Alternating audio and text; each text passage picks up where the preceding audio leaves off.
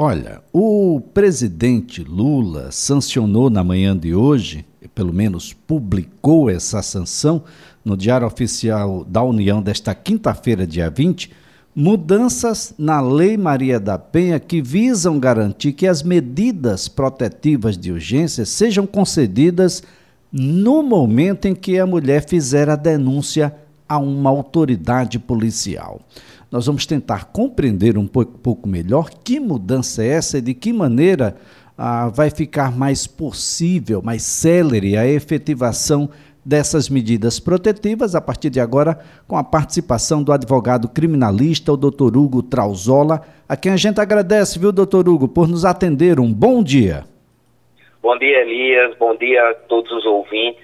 Como você bem falou aí, houve uma mudança na Lei Maria da Penha e se nós percebermos aí, desde a da, da, da sua criação de 2006 até hoje, é, o, as autoridades legislativas vêm sempre modificando a lei e tentando criar mecanismos para que essas, é, para que, que haja uma proteção mais efetiva da mulher e do seu dependentes e uma celeridade na aplicação dessas medidas protetivas. E foi o que aconteceu nessa, nessa nova modificação que foi sancionada pelo presidente Lula. Doutor Hugo Trauzola, ah, como é que aconteceu, como é que acontece até então e o que deve se modificar a partir de agora? O que é que ocorre, Elias? É, a, a lei está tentando desburocratizar e criar uma maior celeridade. É, hoje, antes, algumas medidas protetivas elas, elas não eram implementadas porque havia uma pequena burocracia, uma interpretação da lei. Muitas vezes a autoridade policial queria que primeiro fosse feito o BO, outras havia um entendimento que deveria ser instaurado o TCO, o inquérito policial, e a lei ela foi bem específica nesse ponto em falar que não há necessidade de instauração de nenhum tipo de procedimento. A vítima chegando à autoridade policial e relatando esse fato, já pode sim ser implementada uma, uma medida protetiva, independente do tipo de crime da tipificação da tipificação penal. É, desde que haja risco à integridade, à integridade física, psicológica, sexual, patrimonial e moral dessa ofendida, de imediato, inclusive o próprio delegado de polícia, ele pode sim aplicar uma medida protetiva para afastar. Normalmente, esses agressores, eles estão é, dividindo o mesmo teto com essas vítimas, por isso que há essa necessidade da celeridade, Elias, para que esse agressor saia do lar o mais, mais breve possível. Doutor Hugo Trauzola, essa medida protetiva de urgência, ela precisa estar condicionada, por exemplo, a um risco apenas à integridade física ou risco a outras, a, a outras possíveis violências podem ser suficiente para que a gente aplique a medida protetiva de forma imediata?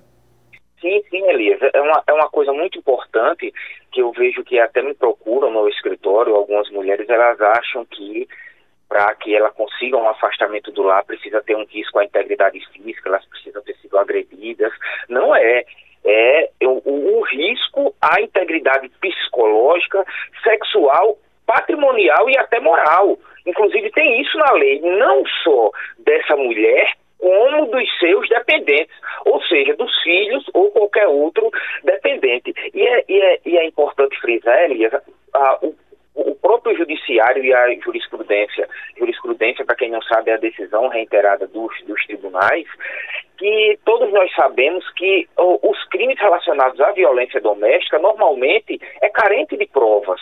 Ou seja, é, a mulher dificilmente vai ter uma testemunha, a mulher dificilmente vai ter uma filmagem é, é, é, em relação a essa violência, principalmente quando é uma violência psicológica. E se ela não tem essas provas, mesmo assim ela vá a uma, uma delegacia de polícia e relate esses fatos que dependendo das circunstâncias, e na maioria das vezes eles vão sim aplicar essa medida protetiva. E se ela estiver mentindo, óbvio que futuramente ela poderá era responder por um crime de denunciação caluniosa. Mas a mulher, ela não pode se abster de uma delegacia de polícia pelo fato de não ter marcas no corpo de agressão ou de não ter nenhuma testemunha. Ela vai e relata os fatos. Muitos homicídios Muitos feminicídios, Elias, nós, nós temos vistos aí na, na, na prática que não são precedidos de uma agressão física, mas sim de várias agressões psicológicas e morais, e aí, no, final, acaba é, é, é,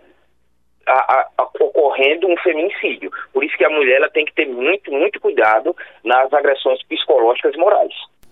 Essa proteção, ela continua válida até quando? Tem um prazo de validade para essa medida protetiva vigorar, doutor? Assim, Elias, não, não existe um prazo específico. Normalmente os juízes eles aplicam uma medida protetiva de seis meses e após seis meses eles vão reavaliar essa, essa medida protetiva. É, outra coisa importante, Elias, muitas vezes a mulher se reconcilia é, com aquele companheiro e simplesmente ela não pode chegar na delegacia de polícia e dizer não, eu quero retirar a medida protetiva. Tem que o, o, o próprio magistrado ele tem que analisar os argumentos dela e aí o juiz ele vai revogar essa medida protetiva, dependendo da situação.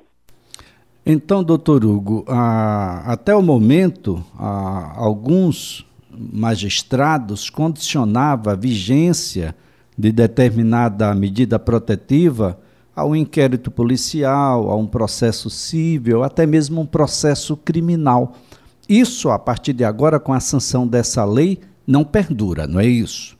Não, não, não, não. Só precisa a mulher se dirigir a uma delegacia de polícia e muitas vezes, Elias, é, havia um, um, um, condicionamento, não, faça primeiro um boletim de ocorrência aqui, depois do boletim de ocorrência, e a gente sabe da carência muitas vezes de profissionais na delegacia de polícia.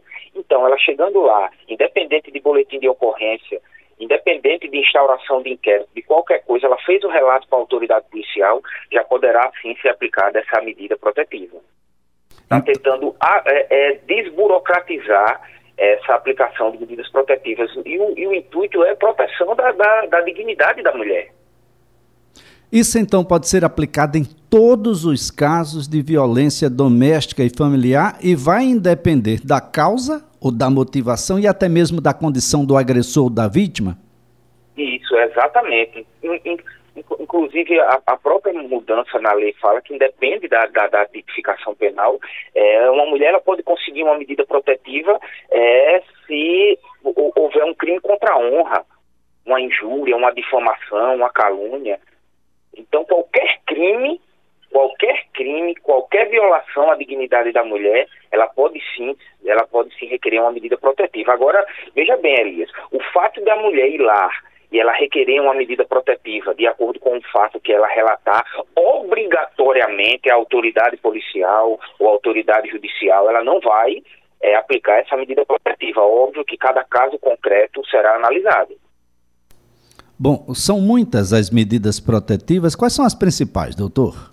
Olha, as, as principais que eu vejo na prática é o afastamento do lar. É, muitas vezes, quando esse, esse agressor ele não divide o mesmo lar que essa mulher, que ele não se aproxime do trabalho dela, fique a 500 metros, a um quilômetro dela, do trabalho dela. Muitas vezes, Elias, essa, essa medida protetiva, sem um monitoramento eletrônico, é difícil de se fiscalizar. A gente sabe que existe é, é, uma problemática aqui em Alagoas de monitoramento eletrônico que muitas vezes falta, e eu percebo que quando não há o um monitoramento eletrônico fica difícil é, de se fiscalizar. E lembrando, Elias, que em 2000, e acho que eu acredito que foi em 2018, foi é, publicado um, um, um tipo penal onde é crime a violação de medida protetiva. Ou seja, esse agressor que violar aquela medida protetiva, além de estar sujeito nesse processo, nesse inquérito policial, nesse processo em que foi aplicada a medida protetiva a uma prisão preventiva, ele vai responder a outro crime por violação de, por descumprimento de medida protetiva. Lembrando do que o, o afastamento ah, do lar não o exime das suas responsabilidades para com menores, por exemplo, que estejam sob a, a tutela do casal. Isso não, exatamente. As obrigações dele com os, os, os, filhos ou até com a mulher vai permanecer. Inclusive, existem projetos de lei aí tramitando no Congresso que pretende criar um auxílio para essas mulheres é, de baixa renda que se divorciam desses maridos agressores pagar, salvo engano, aí é um valor de 998 reais no período de um ano, tem um projeto de lei aí tramitando no Congresso, porque muitas vezes essa, essa, essas mulheres elas são vítimas também da dependência econômica. Existe a, a, a, de, a dependência né, patrimonial, econômica, e muitas vezes essa mulher ela não se separa desse, desse agressor, porque ela sabe que ela vai passar necessidades. E aí cria, está, é, é, é, tem esse, esse, esse projeto de lei aí que possivelmente será, será aprovado para que durante o período de um ano, enquanto ela consiga se restabelecer, ela receba esse valor. Bem, doutor Hugo Trauzola, só para a gente finalizar, é, bom, uma vez sancionado, publicado, já está em vigor, não é isso? Já está em vigor, a lei já está em vigor. Muito bem. Então, qualquer qualquer mulher que se sinta é, assim. Agora, uma, essa, essa lei veio, é óbvio que vai depender de cada magistrado, vai depender de cada autoridade policial, mas o que eu tenho visto em regra sempre foi uma celeridade, sabe? É, as autoridades policiais e judiciais, elas têm sido bem, bem céleres quando se trata de medida protetiva. Muito bem. Doutor Hugo Trauzola, mais uma vez, muito obrigado pela colaboração aqui prestada. Um excelente dia, ótimo feriadão, viu, doutor? Muito obrigado, bom dia a todos. Até mais. Doutor Hugo Trauzola é advogado criminalista e falamos aqui sobre as mudanças na Lei Maria da Penha que garantem medidas protetivas a partir da denúncia da mulher a uma autoridade policial que foi sancionada, está publicada no Diário Oficial da União desta quinta-feira, dia 20 de abril.